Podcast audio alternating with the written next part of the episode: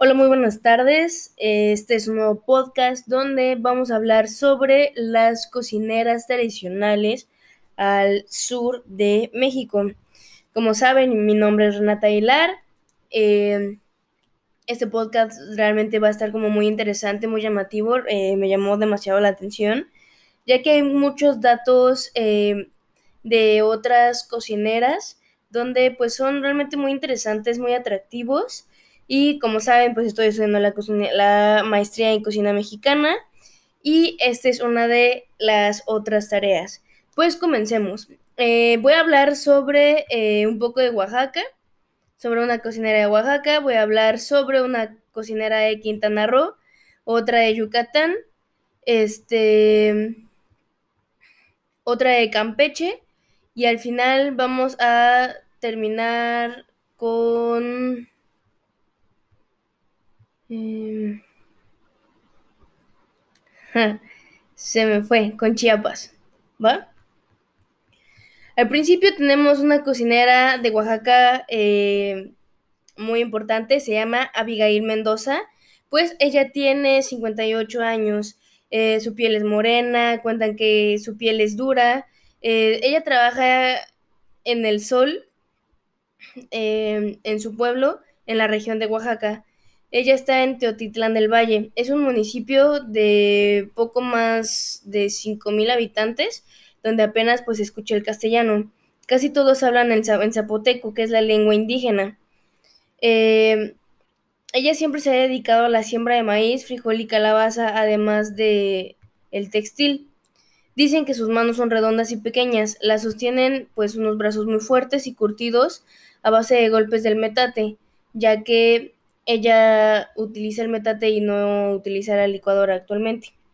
Una estructura, eh, bueno, el metate es una estructura de piedra que mide al menos el, eh, el ancho de sus caderas y se utiliza un rodillo eh, para moler de rodillas, ya sea granos de maíz, chile, cacao y quelites o hierbas comestibles.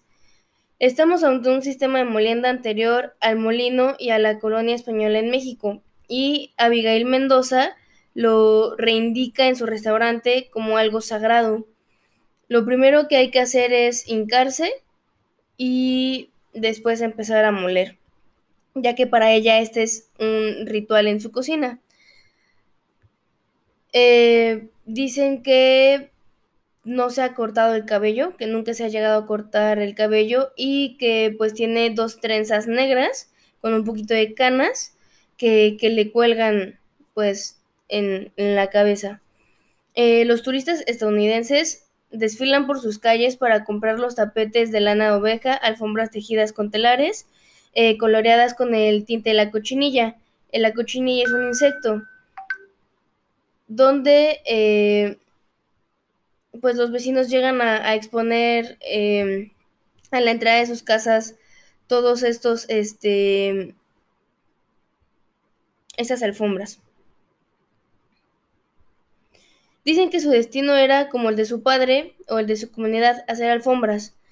Cocinar como lo hace ahora eh, no lo tenía en planes, ya que cuando ella empezó no era como algo extraordinario.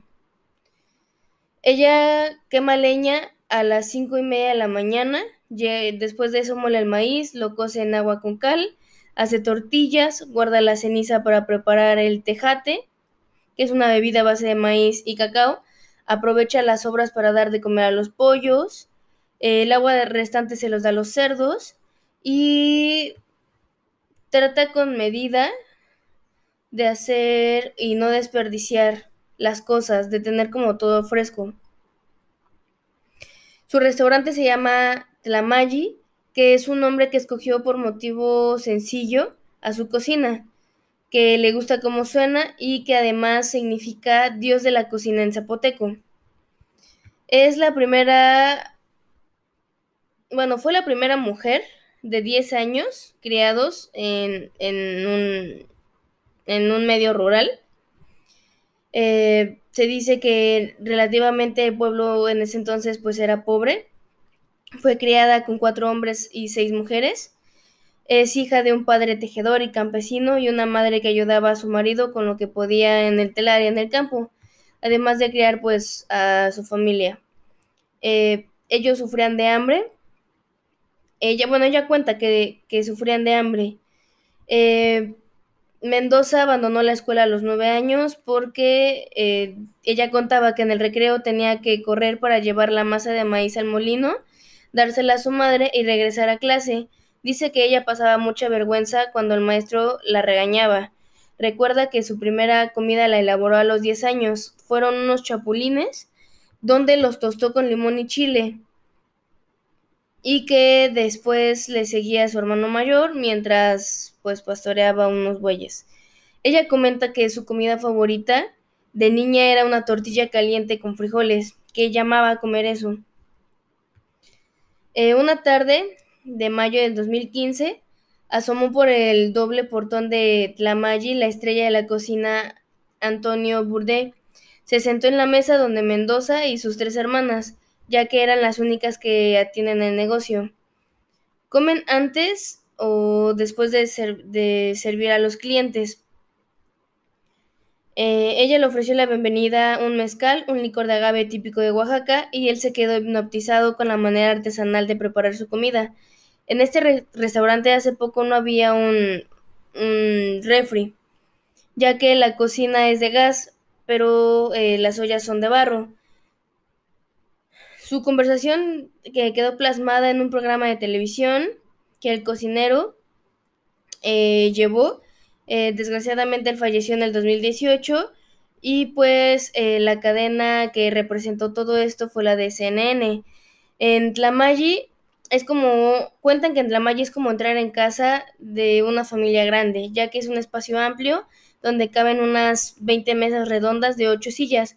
Tienen pasillos como naves de una capilla renacentista coronados por arcos eh, de ladrillos rojos que desembocan hacia el altar que es la cocina. Eh, dicen que no pretende impresionar al comenzar con una fina eh, decoración contemporánea, ya que los únicos adornos en los que eh, la cocinera Mendoza se esmera es este en poner sobre las mesas eh, gardenias, rosas blancas o, jazmines que compran en el mercado del pueblo, pues mientras elige una a una estos tipos de, de flores.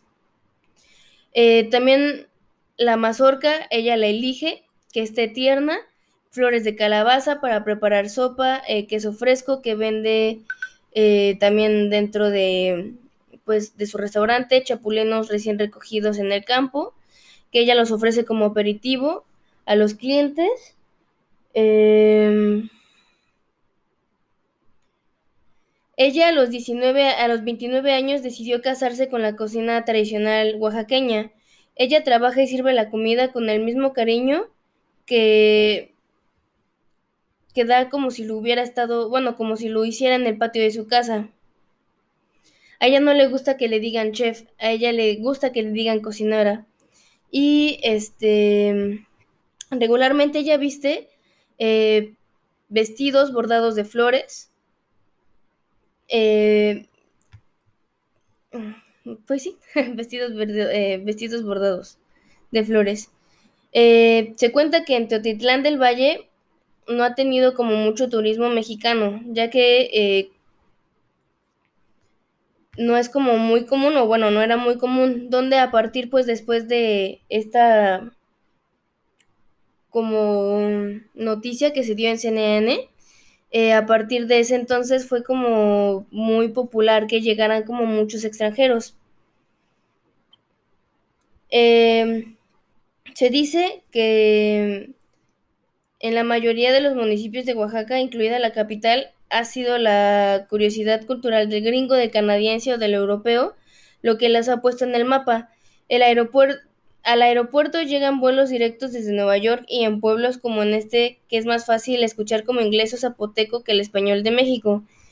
Y así también hace como 30 años, cuando el 15 de febrero de 1990, una escritora de Washington pasó por delante del restaurante recién estrenado de Mendoza, que le preguntó que si tenía algo que comer y Abigail eh, le sirvió tamales de mole coloradito con pollo.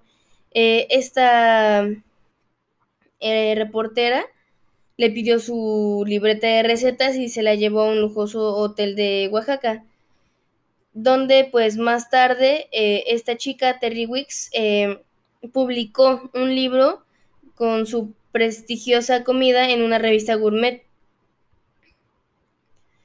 En 1993, una reportera de New York, eh, del New York Times mencionó Tlamagi como uno de los 10 mejores restaurantes del mundo. el artículo eh, se puso dos veces, una en español y una en inglés, y esta es eh, el reporte sobre la pared del restaurante. Y dicen que a partir de ahí fue el boom, donde pues no había venido regularmente a comer ningún oaxaqueño o algún mexicano, y que después ya empezaron a llegar los medios extranjeros, la empezaron a invitar a eventos gastronómicos en todo el mundo. Ella cuenta que ha estado en Los Ángeles, en Napa, en, País Vasco, en Sudáfrica, y que el día que la UNESCO reconoció como Patrimonio Inmaterial de la Humanidad la cocina mexicana, que en sí es como la michoacana, que fue en agosto del 2010, eh, Mendoza estaba sirviendo un chocolate eh, tipo atole, eh, que es una bebida dulce de maíz prehispánica, a unos invitados de las Naciones Unidas en París. Ella cuenta que fue como muy bonito tener este como esa, esa mención, ya que pues nunca se le va a olvidar. En Teotitlán del Valle es un pueblo a 40 minutos de la capital de Oaxaca en dirección a la sierra, a donde pues no llega la señal del celular. Los clientes deben de negociar con un taxista que los espere y los recoja una vez que han terminado de comer. Em, muchos le han preguntado que por qué no pone otro, otro Tlamani, Tlamanayi, perdón, fuera de su pueblo. Y ella menciona que pues se le han hecho muchas propuestas, que le han eh, ofrecido abrir incluso en París, pero que no quiere, ya que ella sabe que podría ganar mucho más dinero allá, pero que su comida no sería la misma porque ahí en su pueblo ella compra todos los productos en el mercado que pues lo traen los campesinos de otros pueblos. Dice que ahí tiene mucho, bueno, que ahí tiene a su familia viviendo y que sus hermanas son lo más importante que nada y que le gusta demasiado pues su forma de vivir. Después tenemos a María Dipech, ella es de Quintana Roo. Ella nos contó que a los siete años su mamá le enseñó a preparar el atole para criar a su hermanito ya que sus papás tenían que irse a la milpa a sembrar chile chahua, en el que se hace el relleno negro. Tenía que poner el pozol para llevarlo al otro día en la mañana a su papá, que le gustaba tomarlo con sal y chile verde. Eh, sus padres consideraban que era la mejor comida, ya que, y bueno, y más saludable, ya que pues ellos lo cosechaban. Su curiosidad fue innata y le, le gustaba observar y preguntar y su abuela le decía que por qué hacía tantas preguntas y Adele le contestaba que para aprender. En el 2008 fue invitada a Nueva York para mejorar el diseño de una silla que le pusieron Kush, que era un pequeño banquito de tres patitas en donde se apoyaba para extender la hoja de plátano. Su viaje fue una travesía en la que pues, ella llegó a perder el vuelo, ya que no encontraba su maleta en la conexión entre Filadelfia. Eh, una vez que ella llegó a su destino, la llevaron a su habitación, donde pues estaba su cena. Después de seis horas sin comer, ella comenta que estaba emocionada por probar el alimento, pero que se llevó una gran desilusión, ya que solamente vio un vaso de limonada con tres sopitas y unas coles cortadas. Eh, ella esperaba algo tradicional, como unos panuchos o unas quesadillas. Y pues ella pensó que, bueno, ella se llevó una desilusión, ya que solamente era una degustación. Al tercer día ella comenta en su estancia en Nueva York que ella ya no quería comer porque todos los alimentos del buffet eran muy simples. ella comenta un poco disgustada que había arroz medio cocido, ensaladas en cuetas, eh, que el huevo era diferente, eh, no como en las que no había tortas como las que ella comía en su pueblo, que los panales que se veían suculentos eh, no tenían sabor. Cuando quiso echarles miel, eh, descubrió que era maple, que no era miel natural. Y su apetito pues fue disminuyendo a tal grado que en ese viaje ella llegó a bajar cuatro kilos. Ella ya no estaba feliz en el lugar y en ese momento recordó que eh, nuestra cultura es lo que más nos identifica como personas, que no, que ella nunca debía de olvidar sus raíces y sus antepasados, que eran los mayas, en este caso. Y pues Adi se siente muy orgullosa de aportar los, los apellidos Pech y Pot, ya que son como muy originales de, de este Quintana Roo. Y a partir del 2001, Annie se entregó, Adi se integró en un proyecto de ecoturismo con 43 cocineras para preparar comida tradicional. Comparte sus conocimientos con sus seis hijos y considera que la riqueza de nuestra cultura proviene de lo que cosecha, por lo que hay que seguir sembrando para llegar, este, pues, llevar alimentos a la casa. Nuestra tercera cocinera famosa es Georgina Pech, ella es de Yucatán. Ella comenzó a cocinar a los 12 años con sus abuelos. De ella aprendió la forma de preparar la cochinita, que comienza con el modo de lavar la carne, enterrarla para su cocción, ponerle el recado rojo, que en este caso es el achote con naranja agria, y pues esperar a que la leña la impregne de su sabor. Y ella comenta que de su hermano aprendió cómo cocinar el relleno negro, que es muy famoso en Yucatán. Este es seleccionado el chile del árbol que se tuesta eh, a fuego de la leña para que tenga un color negro y así molerlo en el molino de mano. En su casa, ella comenta que cocina entre semana para su esposo y sus hijos, pero que los fines de semana su marido es quien toma el mando de, esta cocina.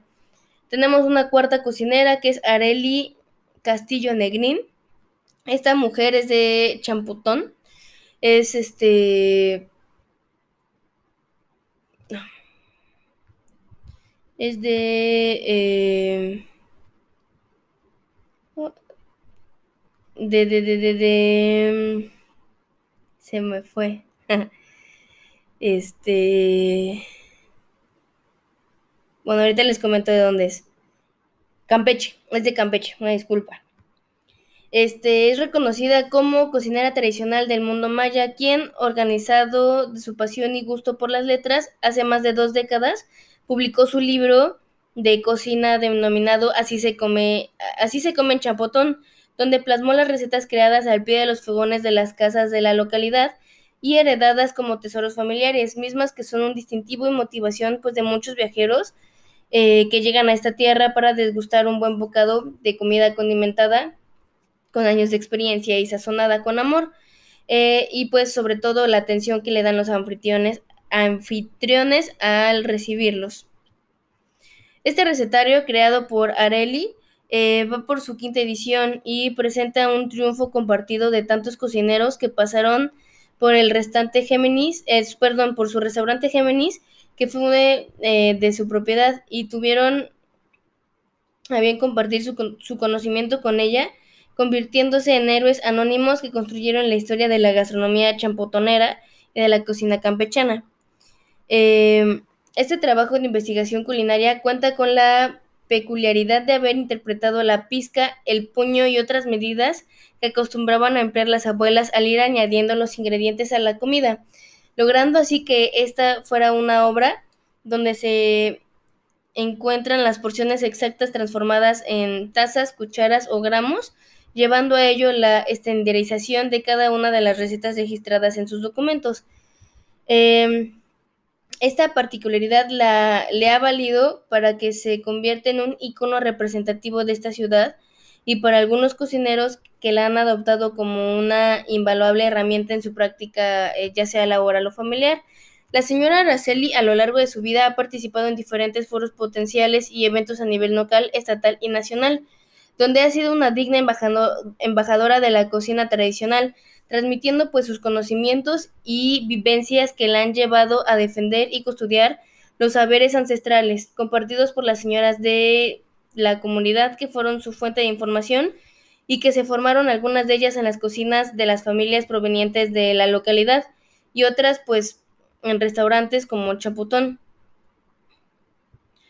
Eh, cuentan que pues de la mano de doña Julia Herrera como responsable de la cocina había logrado posicionar a su restaurante en la preferencia peninsular de los viajeros y artistas que pasaban por Chapotón. Ella es orgullosa por su territorio, ya que ha representado mucha identidad cultural con su característica filipina con vivos, del bordado típico de su inseparable blusa campechana en ciudades como Chester, Canadá, y ha sido distinguida también por el gobierno de Francia por ser una mujer campechana que haya difundido, difundido, aportado, protegido y promovido la gastronomía de su pueblo y de su país, mismo que se ve reflejada en sus propias palabras al declararse orgullosamente campechana de Champotón, que es pueblo de pescadores, de campesinos, artesanos, músico, gente buena, trabajadora, creyente y fiel, bendita por Dios.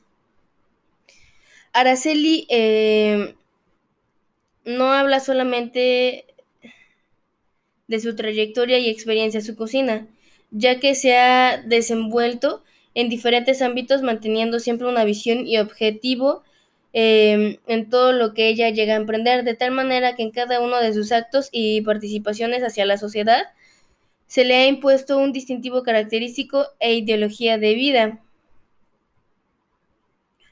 Dentro de sus participaciones de la administración pública del municipio de Champotón, ella es regidora de educación, etapa donde ella comenzó a visualizar la importancia de contar con todos los niveles educativos en el municipio con la finalidad de acelerar la educación a los jóvenes champotoneros, ya que en diversas ocasiones por la falta de recursos económicos no les era posible trasladarse hasta la ciudad capital del estado para estudiar una carrera profesional.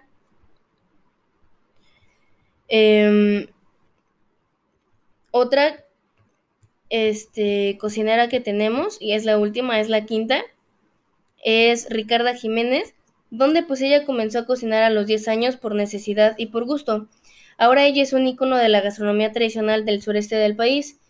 Ella cuenta que una mañana soleada de primavera, en el ejido de Copolla, a 20 minutos a pie de Tuxtla Gutiérrez de Chiapas, una mujer soque de 18 años caminaba por la ladera eh, por abajo, que llevaba una mochila con tres mudas de ropa y un poco de dinero y una bolsa con ramas de chipilín y hojas de plátano.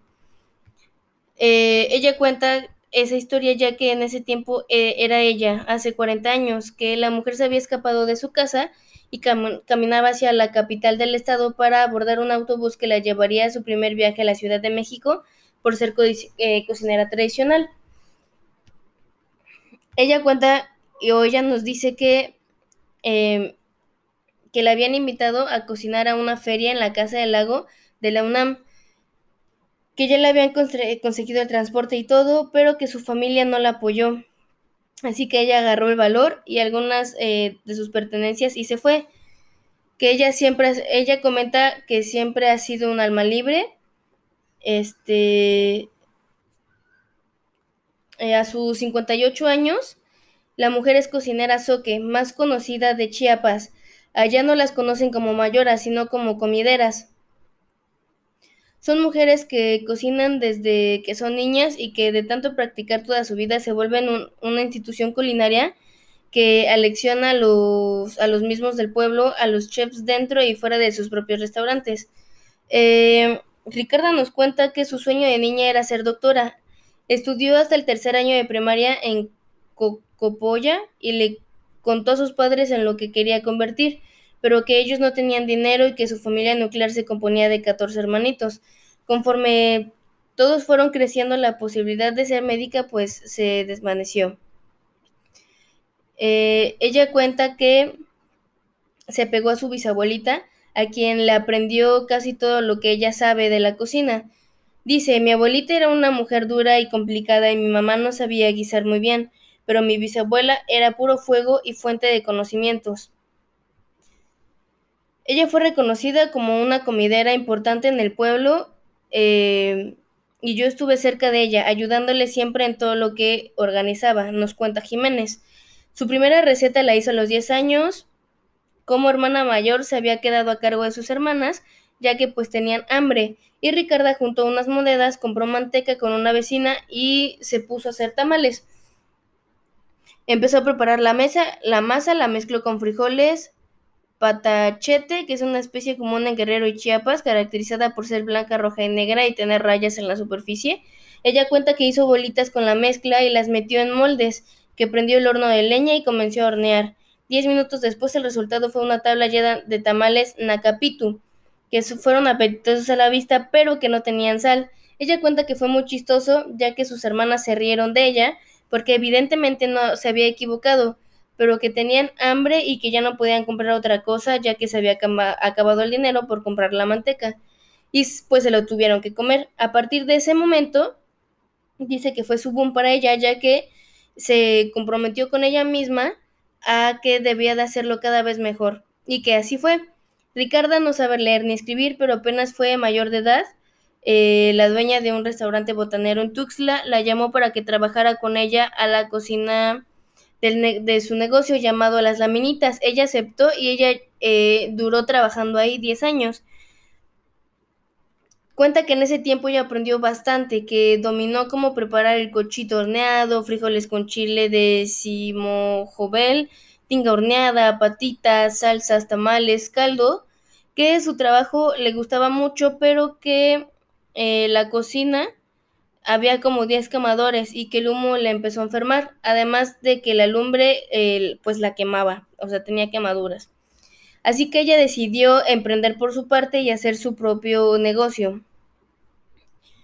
Eh, Ricarda nunca ha tenido un restaurante como tal, pero su casa es las laderas del ejido Copolla. Funciona eventualmente como uno. Después de trabajar en las laminitas, su ocupación de 30 años ha sido cocinar en su fogón para vender comida en el pueblo, así como desayunos y comidas para al menos 30 oficinistas que diario esperan por su comida en Tuxtla Gutiérrez. Dice, bueno, ella cuenta que tiene una rutina. Dice que se levanta diario a las 5 de la mañana, empieza a preparar todo, eh, que le ayudan algunas sobrinas o sobrinos o que a veces sus hijos. Em, cocinan, arman eh, paquetitos, los acompañan en un diablito y, bajo, eh, y bajan caminando a repartirlos. Me da gusto que la gente, ella menciona, ella comenta, me da gusto que la gente sí se emociona por probar mi comida. Ella lo cuenta como muy alegre. Y con el paso del tiempo, eh, y por el reconocimiento que propios y extraños le han dado a Ricardo, Ricarda ha viajado mucho por todo México y que ha ido a bastantes ferias y exposiciones o capacitaciones de grupos de chefs profesionales. Yuri de Gurtade y el chef de José Busset eh, son grandes amigos y promotores de su labor por todo lugar donde se para. La mujer dice que sí le gustaría eventualmente salir del país, hablar de su cocina de Chiapas en el extranjero, pero que con todo, em, pero que con todo ella es un alma libre y ama viajar, que prefiere una vida tranquila enseñando y cocinando en casa. Ricarda ya no sueña con ser doctora y este ya no sueña con poner un gran restaurante. Dice que su mayor deseo es poner una escuelita, ya que quiere ser maestra que le pongan este, una galera en su patio, que la acomoden unas mesas y que le permitan enseñarle a niños o jóvenes sobre técnicas de su cocina tradicional. Ella comenta, yo nací libre y mi sueño parte de eso, ya cociné mucho y seguiré haciéndolo, pero hay que darle eh, libertad a las ideas para que lleguen lejos, dice contenta desde el calor del sofocante de Copolla. Bueno, pues ellas fueron eh, algunas de las cocineras tradicionales que llegamos a tener. Todas ellas tienen algo en común y es la valentía con la que han hecho eh, las cosas. La mayoría de ellas, pues sí ha salido de México, ha representado este, nuestra cocina, pero al final, pues se llevan una desagradable sabor de boca por el alimento que, que al final, pues, a ellas les, les han dado como comida. Eh, realmente me llamaron ellas la atención, ya que pues todas mencionan que tienen como un espíritu libre y que, siempre debemos de, de, tener como esa fe para poder eh, representar pues a nuestro México, a nuestras tradiciones, ya que pues México ha, este, tenido, bueno, tiene, ya que México tiene varias tradiciones muy bonitas en diferentes de nuestros estados y que pues nosotros como mexicanos tenemos que llegar como a representarlas con orgullo y con cariño a como ellas lo, llegan a hacer. Tienen recetas muy buenas, la verdad, y, y muy tradicionales que ellas cuentan que pues son transmitidas de familia en familia. Y pues eso es todo. Espero que les haya gustado esta información acerca de estas cocineras tradicionales de Oaxaca, Campeche, Quintana Roo, Yucatán y Chiapas. Espero que eh, se encuentren muy bien, tengan una excelente semana y estoy a sus órdenes. Les recuerdo, mi nombre es Renata Aguilar y nos vemos en el siguiente podcast.